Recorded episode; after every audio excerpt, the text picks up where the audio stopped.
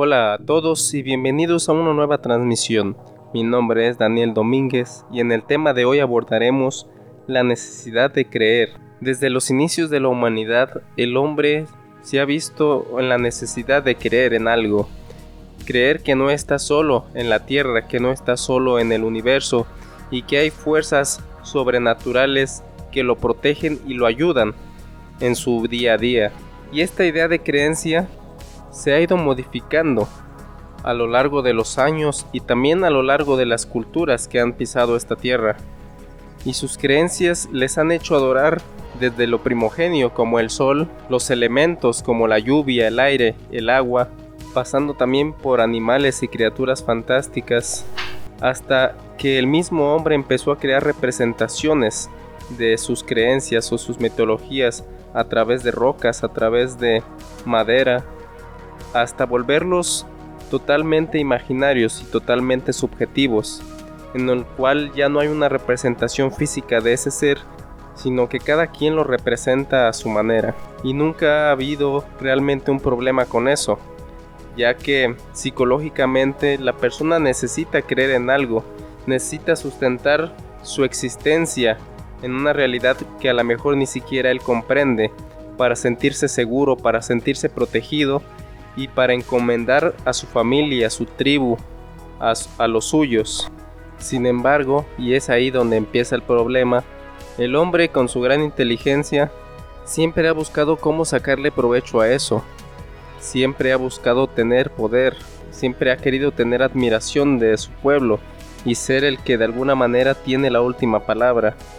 Y de esto se trata el tema de hoy, de cómo la necesidad de creer de algunas personas las hace recurrir a ciertas prácticas, a ciertas personas o a ciertos lugares que lejos de ayudarles simplemente les perjudica, ya sea económicamente, moralmente o de cualquier otra manera. Podemos partir desde la generalidad, que son las religiones, son los máximos exponentes de una vida religiosa o de una vida espiritual, que en un principio no era así, en un principio el espíritu, la bondad, el amor estaba dentro de, de cada uno de nosotros. Sin embargo, a alguien se le ocurrió decir que estaban en los templos, que ya el amor, la perfección y la salvación ya no estaban dentro de nosotros, sino que ahora estaban afuera, en los templos, en el cielo. Estaba nuestra salvación en manos de alguien más al que teníamos que adorar si es que queríamos llegar a esa salvación.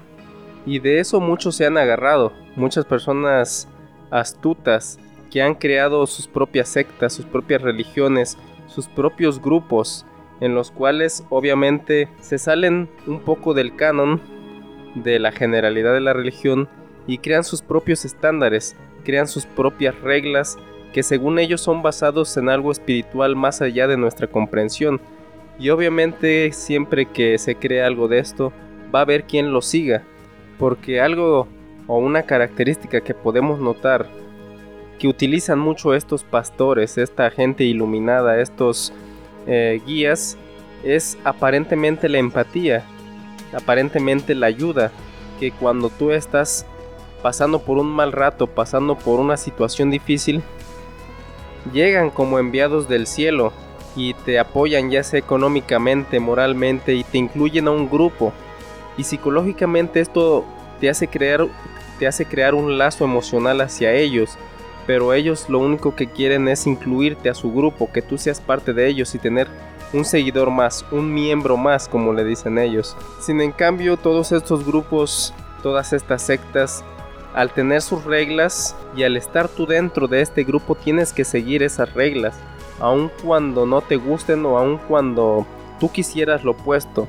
Y este es un problema también, el momento en el que tú dejas de ser un ser individual con una capacidad para distinguir el bien y el mal, capaz de distinguir lo que usted quiere y lo que no quiere, se vuelve parte de una congregación que le dicta ahora lo que es bueno y lo que es malo, lo que usted debe hacer y lo que usted no debe hacer, pasando esto a ser como una guía de su moral, lo cual es verdad que a muchas personas han ayudado, ya sea salir de sus vicios, a ser mejores personas, a cambiar su vida por completo, pero hay otras a las que los encierra, a los que su grupo es tan hermético que les prohíben tantas cosas hasta la libertad de ser. Y es aquí donde nosotros tenemos que poner atención, saber hasta dónde le permitimos llegar a ese grupo, a esa secta, a esa congregación o a ese Dios de hasta dónde llegar.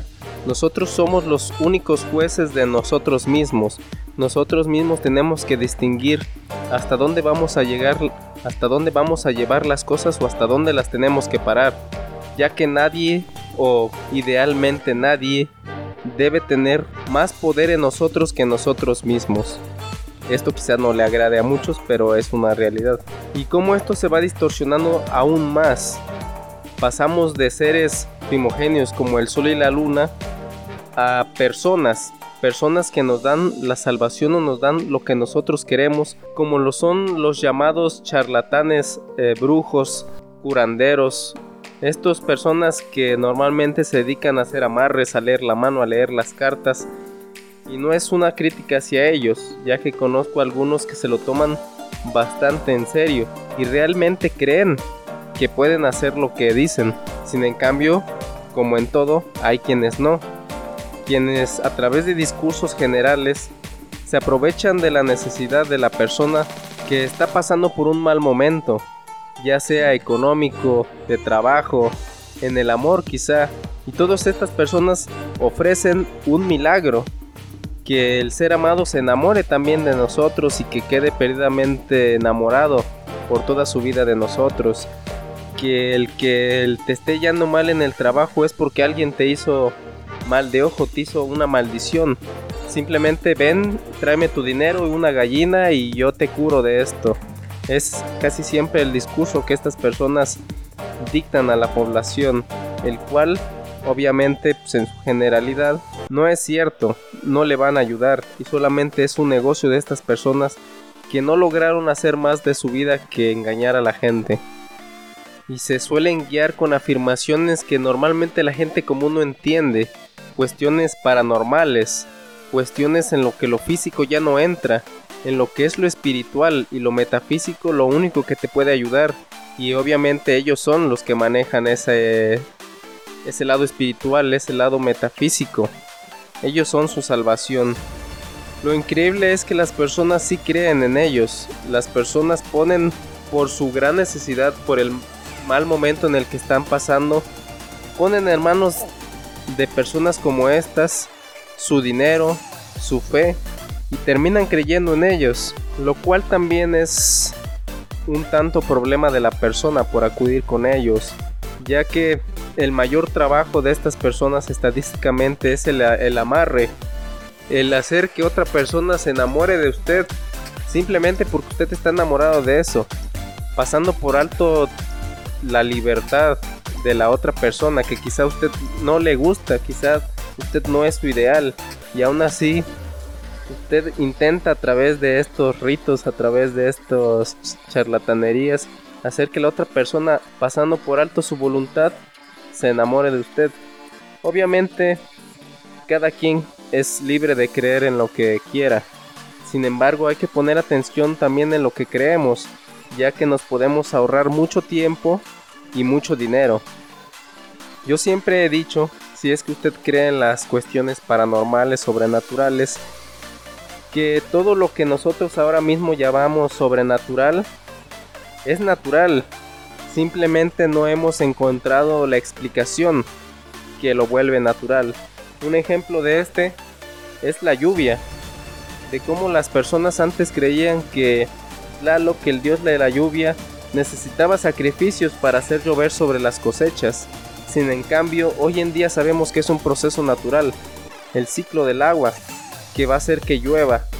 Entonces, si usted cree en estas cuestiones sobrenaturales, póngase un poco a reflexionar alguna explicación. A lo mejor no llegue usted a, una explicación concreta o racional, porque actualmente no la exista, pero tampoco se deje guiar tan pasionalmente por una respuesta sobrenatural que le brinda algún chamán o algún religioso sectario. Recuerde que usted es la única persona responsable de sus actos, de sus acciones. Si usted quiere algo, búsquelo. Vaya por él, trabaje por él. Estudie por él, ya que muchas personas también, ya que muchos de estos farsantes tienen trabajo y tienen tantos seguidores porque nosotros buscamos el camino fácil.